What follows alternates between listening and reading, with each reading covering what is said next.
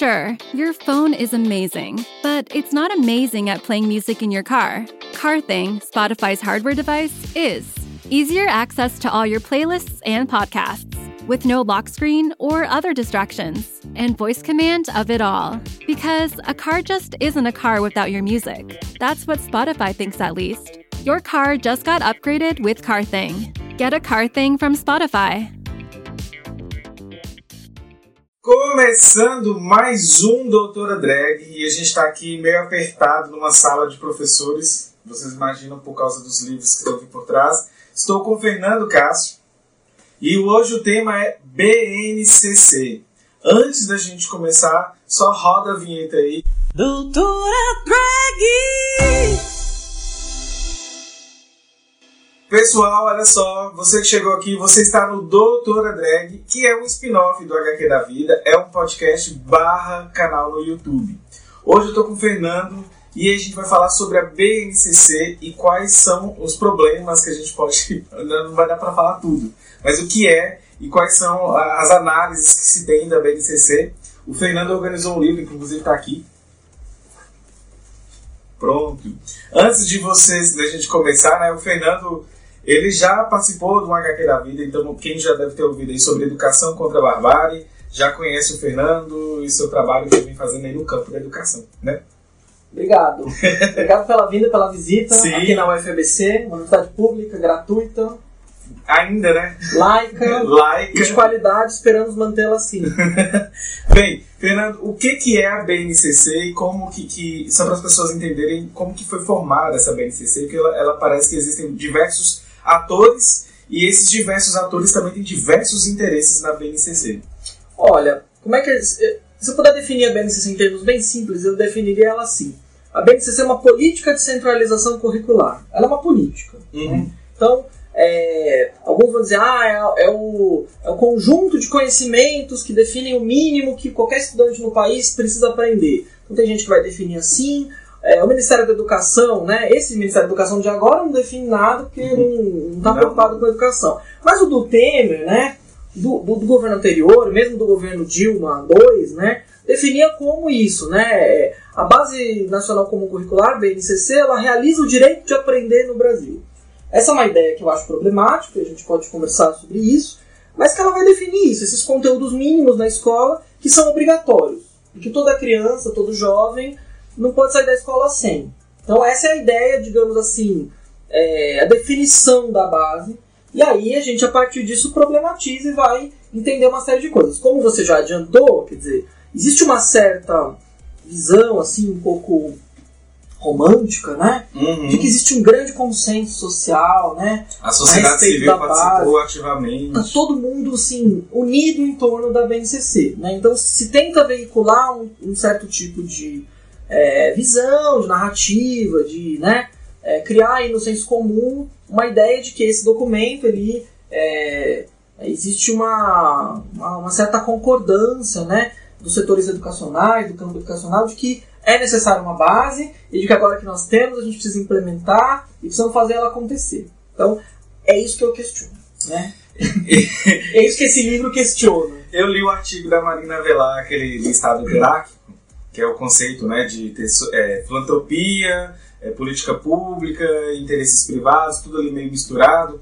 E o que as pessoas não contam é que, por exemplo, temos Grupo Lehman, Instituto Itaú, é, Instituto Ayrton Senna, é, enfim, uma série de... de é, Fundação Roberto Marinho também. Esses outros atores, ninguém conta e quais são os interesses desses atores no processo de, de composição da BNCC, por exemplo. Assim, esses atores, eles não estão interessados especialmente na base, eles estão interessados em interferir em política educacional no país. Uhum. né? E eles estão interessados em participar do desenho da política educacional no país. Então, assim, é, a Base Nacional Comum é uma política educacional, né? É, então, esses atores estão em torno da base. Então, é, e aí vocês vão encontrar, por exemplo, todos pela educação atuando no Fundeb, você vai encontrar o Instituto Unibanco atuando no ensino médio, você vai encontrar o Instituto Natura atuando no ensino fundamental, vai encontrar a Fundação Lema atuando no debate do currículo, tem fundações empresariais especialistas em educação infantil, Maria Cecília Souto Vidigal. Então elas, na verdade, se dividem em nichos. Né? Essa filantropia é uma filantropia de nicho. Uhum. Né? Então, é, A filantropia, né, acho que a Marina tem estudado bastante isso e outras pessoas. A filantropia empresarial hoje no Brasil, ela não é uma filantropia empresarial daquela, daquele, aquela pessoa rica que vai lá e doa dinheiro para melhorar a educação do país. Na verdade, a filantropia empresarial hoje, ela é uma filantropia em que o, o rico, o bilionário, né, o filantropo, ele Essa pessoa tão benevolente. essa pessoa benemérita, ela não vai colocar o dinheiro dela em qualquer coisa. Ela vai colocar o dinheiro dela em projetos que satisfazem certos tipos de visões de mundo, certos tipos de projetos político-econômicos. Uhum. E aí, é assim que essas fundações empresariais elas se consolidam, na verdade, como equipes que servem para implementar esses projetos educacionais, de cultura, de ciência e tecnologia, de juventude, de assistência social dessas grandes, desses, dessas famílias, dessas empresas. Então é isso, é um tipo de filantropia que não é, eu não estou colocando meu dinheiro a fundo perdido, eu coloco o dinheiro naquilo que são projetos que eh, vão dar um tipo de retorno eh, social, eles chamam de impacto social, que tem a ver com as minhas visões de mundo. Então é por isso, por exemplo, quer dizer, que as fundações empresariais hoje, elas não fazem o que faziam antes. Antigamente você tinha fundação empresarial doando, por exemplo, para ONG, para movimento social, Uhum. para movimentos de base. Hoje, cada fundação empresarial tem as suas próprias equipes. Elas contratam as equipes de pessoas que anos atrás estavam trabalhando nas ONGs, nos movimentos sociais, nos partidos, nas prefeituras. Cooptou-se também os É, movimentos ela contrata mesmo, contrata e paga bem, né? E, e faz eventos e tem toda essa, todo esse lugar, né? Tem uma infraestrutura de trabalho. Só que a pessoa, uma vez trabalhando nesses lugares, ela vai Atender os interesses. levar adiante estas agendas. Né? Então, é- é- esse é o papel da filantropia. Aí a gente vai observar, bom, é, quem são os filantropos? É a elite econômica do Brasil Uhum. certo? São as famílias mais ricas do país. É, bancos, é, conglomerados de comunicação, grandes empresas, é isso. É, é desse pessoal que a gente está falando, são os donos do dinheiro do país. É, eles têm um projeto político-econômico que, em linhas muito gerais, tem a ver com a sua perpetuação como as pessoas mais ricas do país. Então, As estruturas de poder isso, que a gente estrutura de poder, estruturas econômicas, é disso que nós estamos falando. Então, é, nós temos um problema na educação nacional que é um problema de falta de dinheiro. né? Nós estamos vivendo um, um momento na, na história do país em que nós temos um- uma emenda constitucional aprovada que coloca teto de gastos públicos e que, em outras palavras, significa o Estado brasileiro dizer que o povo não cabe na Constituição Federal. Né? Uhum. como o Salomão Ximenes, meu colega, aqui tem dito, quer dizer, é um é o, é o pacto assimétrico e o estado, de, o estado de sítio fiscal. A gente está num estado de sítio, sitiado. Toda vez que a gente chega numa situação em que nós temos que discutir o orçamento, que nós temos que politizar o debate, porque o debate de orçamento é um debate político, não um debate econômico Uhum. um debate das escolhas que a gente faz para o uso do orçamento público. Na hora que a gente chega nesse lugar, a gente é sempre interpelado por essa autodeclaração de falência do Estado Social. Então, quer dizer, a elite econômica ela está declarando o estado de falência social e ela se interessa por declarar esse estado de falência social. Por quê? Porque enfrentar politicamente o estado de falência social implica lidar e, e confrontar interesses econômicos de atores que querem acumular Uhum. né? e que querem continuar sendo Reproduzindo da riqueza nacional. de opressão que existe. Exato. Então, a, a gente tem uma questão que, no fundo, é uma questão de classe, né? E uma questão de, de privilégios econômicos. Então, é, como a gente não vai enfrentar politicamente, né? O país decidiu não enfrentar politicamente é, é, o problema é, da falta de dinheiro para a educação, então é, a gente também não pode não fazer nada do ponto de vista da educação. Então aí a gente vai criar uma série de políticos, né? Pra barrar. É, e políticas que, que, digamos assim, a gente vai fazer a gestão da pobreza, a gestão da miséria. Né? A gente não vai botar dinheiro nas escolas. A gente não vai pagar melhor professor. A gente não vai fazer isso. A gente tem que ter um professor empreendedor. Exato. Então o que, que a gente faz? A gente diz que o problema da escola não é que falta água, que falta luz, que falta coleta de esgoto, que o aluno não enxerga a lousa porque não tem cortina na sala. Não tem né? estrutura Que os alguma. professores têm que trabalhar 60 horas por semana em três empregos, porque não consegue se fixar numa única escola. Não, a gente vai dizer que está faltando gestão. E aí a gente vai gerir melhor os parcos recursos disponíveis, porque existe um estado de sítio fiscal que eu não vou enfrentar. E essa gestão é técnica, nem de direita e nem de Isso, é esquerda. técnica, ela é, ela é desapaixonada, ela é neutra, né? E a BNCC é uma dessas políticas. É uma política de gerencial que os indicadores educacionais eles não são é, eles não são cumpridos porque está faltando na escola gestão, porque os alunos não gostam da escola, porque a escola é ultrapassada, Uhum. porque o currículo é ultrapassado, porque, porque é disciplinar, é estanque. Aí a gente vai usar todas essas. A gente vai ativar um senso comum, né? Olha, lembra que a escola é chata? Uhum. Lembra aquelas aulas de química chatas e tudo aquilo, né? É, eu não estou com isso dizendo que a gente é, Não deve fossilize o currículo e não, e não pense em currículos mais abertos. Não é disso que a gente está falando.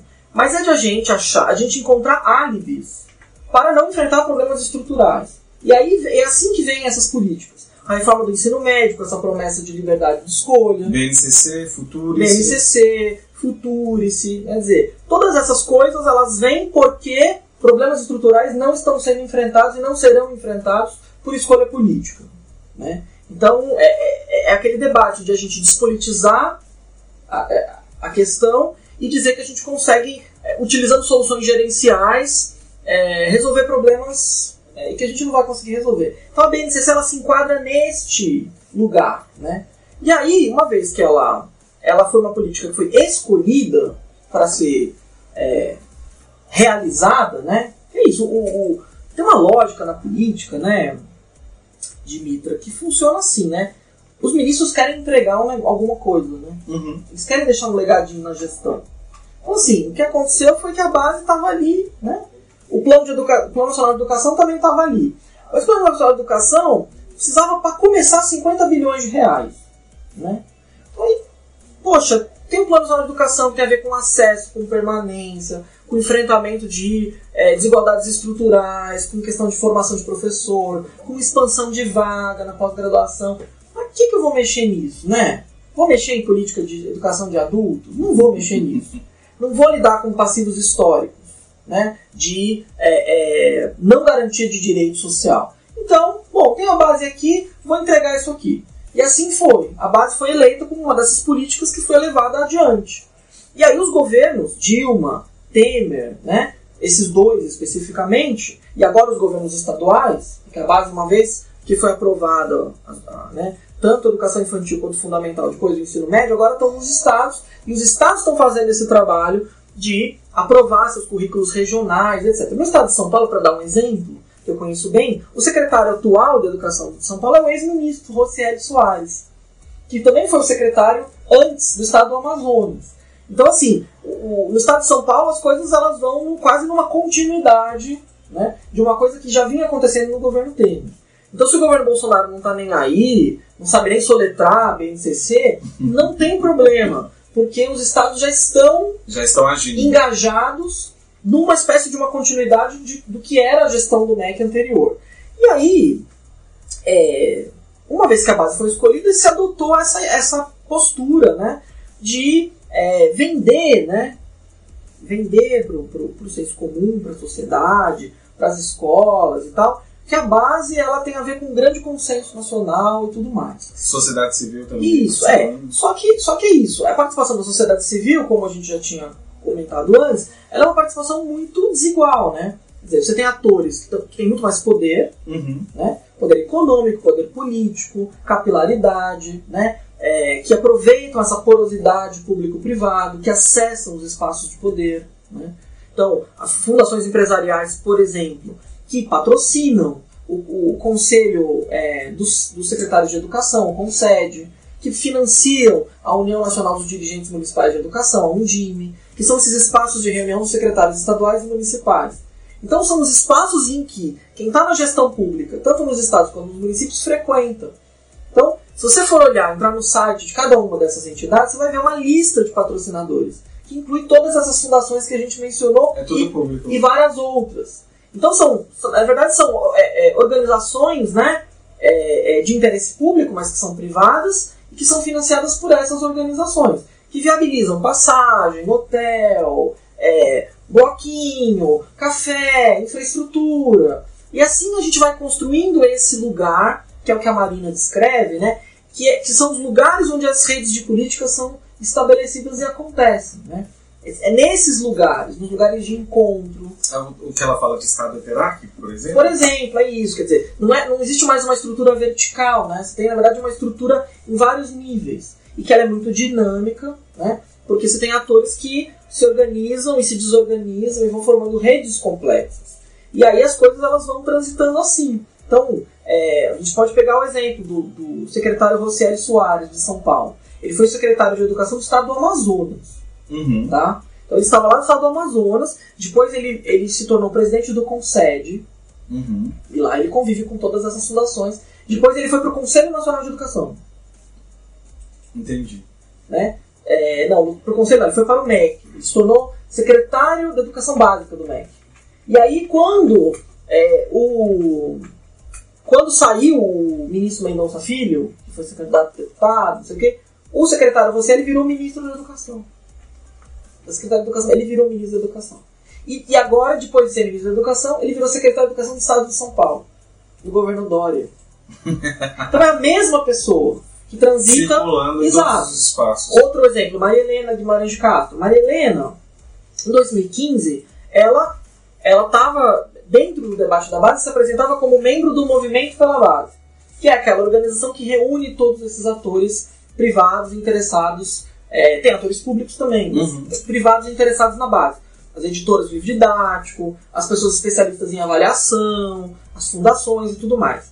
A Maria Helena, uma vez que Temer né, golpeou Dilma e sentou na cadeira, Maria Helena saiu dessa, de- dessa posição é, da porosidade público-privada. A Maria Helena ci- circulava no MEC, sob, sob a gestão do Janine Ribeiro, ainda no governo Dilma. Ela circulava, ela aparece até em vídeos. Olha só. Pois é.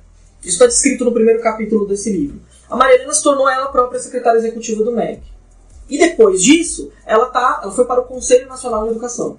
Então ela sai do privado, vai para a gestão direta e para a linha de frente da, da, da implementação da base e termina lá no Conselho Nacional de Educação, que é quem faz a regulação, que é quem faz a aprovação de fato do, do documento. E, e aí, a isso a gente dá o nome de porta giratória, né? que é esse, esse mecanismo em que o público e o privado eles vão se, se trocando de posição, né? E, e você tem essa porosidade.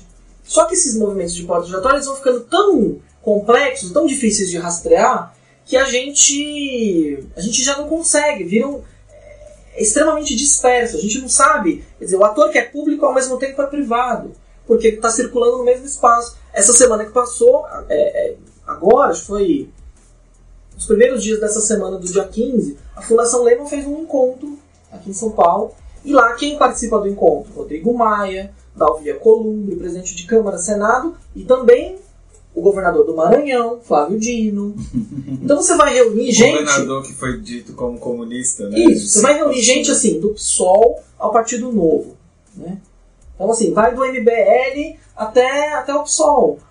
É, é bem. Exato. E aí, quer dizer, as pessoas comungam dessa ideia de que uma fundação como a Lehman, que é muito rica, muito poderosa, ela é uma, uma entidade da sociedade civil que é uma plataforma de organização do debate da sociedade civil. Eu contesto essa, essa ideia. Eu acho que assim, eu não outorgo à Fundação Lehman o, o- lugar de ser o organizador da, do debate na sociedade civil sobre educação. Eu não acho que nós devamos fazer isso pelo simples fato de que a Fundação Lehman não é um ator neutro, Não, que simplesmente participa organizando o debate da sociedade civil. Ela é um ator econômico, interessado, que, que, que, que, é, con- que condensa ali um tipo de projeto, um tipo de visão. Então, se a gente observar, né, vai- a gente vai ler na imprensa uma série de declarações de várias pessoas que participaram desse encontro, que depois ele repercute. Né? O Jorge Paulo Lema, que estava lá também falando, estava lá falando, por exemplo, sobre é, a aposentadoria, né? Que os suíços, ele mora na Suíça, né? que os suíços, eles. É inadmissível se aposentar antes dos 60. Então, assim, esse tipo de fala, né? Quer dizer, que é uma fala que, naturalmente, expressa um tipo de projeto, um tipo de projeto societário. Assim, é- e é isso, eu não estou demonizando Jorge Paulo Lema, mas eu estou dizendo que é um ator interessado interessado. Como eu também sou um ator interessado, como você é um ator interessado, e assim a gente discute. Quando a gente está aqui gravando um podcast sobre educação e falando de política, a gente também é um ator interessado. Uhum. Só que, só que a gente não pode simplesmente dizer que a gente não é. Eu não sou um ator interessado, sou um ator neutro, que estou aqui fazendo uma análise técnica muito, muito isenta. Né? Não, e essa coisa da gente. é, da gente ser neutro, quer dizer, acho que assim, o máximo de, de neutralidade que a gente consegue é a gente tentar ser rigoroso nas análises. E aí é isso, eu, eu falo aqui como pesquisador que, que se debruçou nisso, que foi, por exemplo, testar essas premissas de que a base nacional comum é democrática, que ela é participativa, que a sociedade civil tem uma voz ativa e muito, e muito simétrica. Né? Eu não consigo enxergar esse processo de construção desse documento como um processo é, em que todos os atores têm a mesma condição de participar. E eu acho que é, é- isso está na base dessa ideia, né, de a gente outorgar uma grande fundação bilionária, que no caso eu estou dando o exemplo da Lehman, mas podia ser outra. Né? Quer dizer, não é, não é que a Lehman seja pior ou melhor do que outras, é simplesmente o fato de que é um ator político é, e que a gente outorga esse ator político, eu não outorgo, mas a- a- Está acontecendo mas, isso. mas acontece isso, a possibilidade de ser ele que tem então essa primazia de organizar o debate da sociedade civil em relação à educação. Eu acho que está tudo errado. Né? Eu, eu participei, por exemplo, da fundação de, um, de, uma, de uma roda ali, de, de fundação de um núcleo é, de educação do PSOL no município de Osasco, na semana passada também. É, e eu estava dizendo isso lá, quer dizer, é importante que os partidos políticos, que os coletivos, que eles criem as suas, os seus- os seus núcleos, as suas células de base, porque aquilo também é fazer o debate. Aham. Aquilo também é, aquilo também é plataforma de debate. Isso tem até mais a ver com democracia. Então, então é, é isso, né? A gente assumir que você tem um ator é, que organiza o debate da sociedade civil, que traz governadores, que traz a imprensa, dizer, ele também financia a Associação de Jornalistas da Educação, quer dizer, a relação é muito é, é muito promíscua, né? E num sentido assim, não no sentido, não estou nem ajuizando, estou dizendo que é promíscuo no sentido de que é, é muito, é muito interesse envolvido Uhum. para a gente simplesmente dizer, ah, mas é um ator da sociedade civil que está organizando o debate. Tá, ele está organizando o debate, mas assim, é, é uma ingenuidade dizer que ah, simplesmente eu estou juntando pessoas para discutir e disso não vai sair nada. Não, disso vai sair um tipo de ação muito agressiva, né? Um tipo de, é, de construção de projetos. Né? O, o- a Marina e alguns autores têm chamado isso de hiperagência, né? que é você criar, o, criar a rede, criar os processos, porque você é um ator muito poderoso, que tem uma força, uma capilaridade, muito dinheiro, então você consegue mobilizar muita coisa e consegue colocar coisas de pé. Então, é, é assim que eu avalio essa, essa ação das- dessas fundações é, enormes em relação a políticas. E aí a Base Nacional Comum, se a gente analisar o processo de construção dela, a gente vai ver expressões desse fenômeno que eu estou descrevendo aqui. Né? É, então a Base Nacional Comum ela é baseada em algumas premissas. Né? Eu, já, eu já falei eu acho que tem três coisas que eu acho que são importantes discutir sobre a base, né? Eu não vou nem falar sobre o conteúdo da base, eu acho que... é, não, acho que eu- vai, eu- vai ficar longo, mas Não, e eu- seria. Quem quiser aprofundar também pode aprofundar pelo livro, é bacana. É, eu, eu, na verdade, sou contra a ideia de base, né? E de maneira que eu nunca vou fazer essa discussão desse conteúdo nesses termos, né? E aí nesse livro tem um monte de gente que faz isso, é, particularizando aí para as áreas do conhecimento. Mas eu digo o seguinte, que a base, primeiro ela parte de uma premissa de que é, o processo foi democrático e participativo. Isso é falso. Uhum. Isso é falso, isso não tem sustentação em nenhum dado. Então, uma consulta pública que teve milhões de contribuições, fizemos o levantamento, os dados dessa consulta e provamos por A mais B que isso não é verdade. Né? Dizer, é uma consulta que tem vícios metodológicos na coleta dos dados, que não tratou adequadamente aquilo que obteve, A mesma coisa com o Futurist, que está consulta pública neste momento. Exato. Assim que sair o resultado da consulta pública, a gente vai ver um movimento parecido. Só que com a base, foi, foi na verdade, um, um tempo muito maior, um investimento muito maior, inclusive propaganda. A, Uhum. base, a base, de fato, se vendeu é, é, muito na, na, na sociedade como um, é, um processo de participação histórica na sociedade brasileira. E seria, dado esses números que eles obtiveram e divulgaram. Só que esses números não correspondem àquilo que de fato se observou em termos de participação. Eu sou estatístico, então a amostragem ainda está toda cagada, por exemplo. Não, na verdade, eu acho que é, é, é mais que isso. É você, por exemplo, colocar uma pesquisa é, de, de questionário de 0 a, de 0 a 5, de 1 a Aham. 5, e dizer que é, fazer um clique numa, no número 5, no número 4, é uma contribuição. E você colocar em pé de igualdade, uma pessoa que, que escreveu preencher uma caixa de texto, fazendo uma, uma crítica, e de uma pessoa que simplesmente clicou 500 vezes sim, sim, sim, sim, sim, sim, para ir mais rápido e acabar logo. Uhum. né?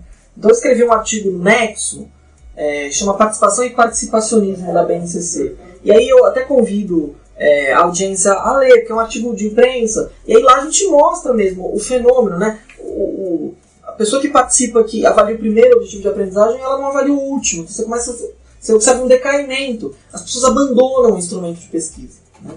E você observa que os padrões de resposta para perguntas diferentes são iguais.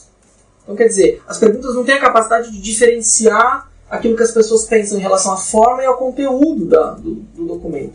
Isso, na verdade, torna um instrumento de consulta imprestável do ponto de vista metodológico. Sim. E aí estamos falando de governo Dilma, que foi quem colocou essa consulta no ar, e do governo Temer, que foi quem trouxe esse, esse discurso para dizer que a base era muito democrática. Então, esse é o primeiro ponto. O segundo ponto é a questão do direito de aprender. né? E aí é, eu exploro isso bastante no livro, também falando disso no Educação contra a Barbárie, no texto lá do Silvio Carneiro, que fala da ideologia da aprendizagem. Uhum. É, aliás, ideologia da aprendizagem é um termo cunhado pelo Rocieli Soares, nosso secretário de Educação. e que é isso, né? É, a base, quando ela foi começou a sair né, do MEC para a sociedade ali, 2015, ela começou a veicular uma ideia de que a base realiza o direito de aprender. Só que é o seguinte, o direito de aprender não é uma noção juridicamente bem definida. Né? O direito de aprender não existe. O que existe é direito à educação. Uhum. Está na Constituição, está no artigo 6 e a gente sabe que direito é esse. É direito a uma educação com qualidade social, laica, inclusiva, uma série de características. Direito de aprendizagem não existe. Né? Então é como se eu deslocasse o discurso da educação para o discurso da aprendizagem. Só que a aprendizagem não é educação. A aprendizagem é um processo que tem a ver com processos muito mais individuais. né? Educação é um projeto coletivo, que só se realiza coletivamente. A aprendizagem é um processo que eu posso centralizar no indivíduo, em operações mentais, não sei o quê, e reduzir a, né, a, a ideia de aprendizagem a uma mensuração objetiva. Então a ideia de direito de aprendizagem ela foi criada com boas intenções até, ainda no governo Dilma, Uhum. mas ela foi totalmente deturpada para uma visão que na verdade é ultra individualizante. Então, a ideia de você deslocar o discurso da educação para o discurso da aprendizagem, na verdade também é um deslocamento político do próprio projeto que se deu, é, que, que, né, que, que, é, acabou vencedor após o golpe de 2016. né? Acho que a, ideia, a, a captura dessa ideia de direito de aprendizagem ela, ela expressa um pouco isso. E aí o direito de aprendizagem é isso, né? O direito à educação eu sei de quem eu cobro, que é do Estado, né? Eu posso judicializar. O direito à aprendizagem, quem é que realiza? Somos eu, é você, É individual. é, são é- é individual e são os professores. São os professores que são responsabilizados pela não entrega. Né? E aí é tratado como entrega mesmo, se fosse um produto. Né? O direito de aprendizagem. Né?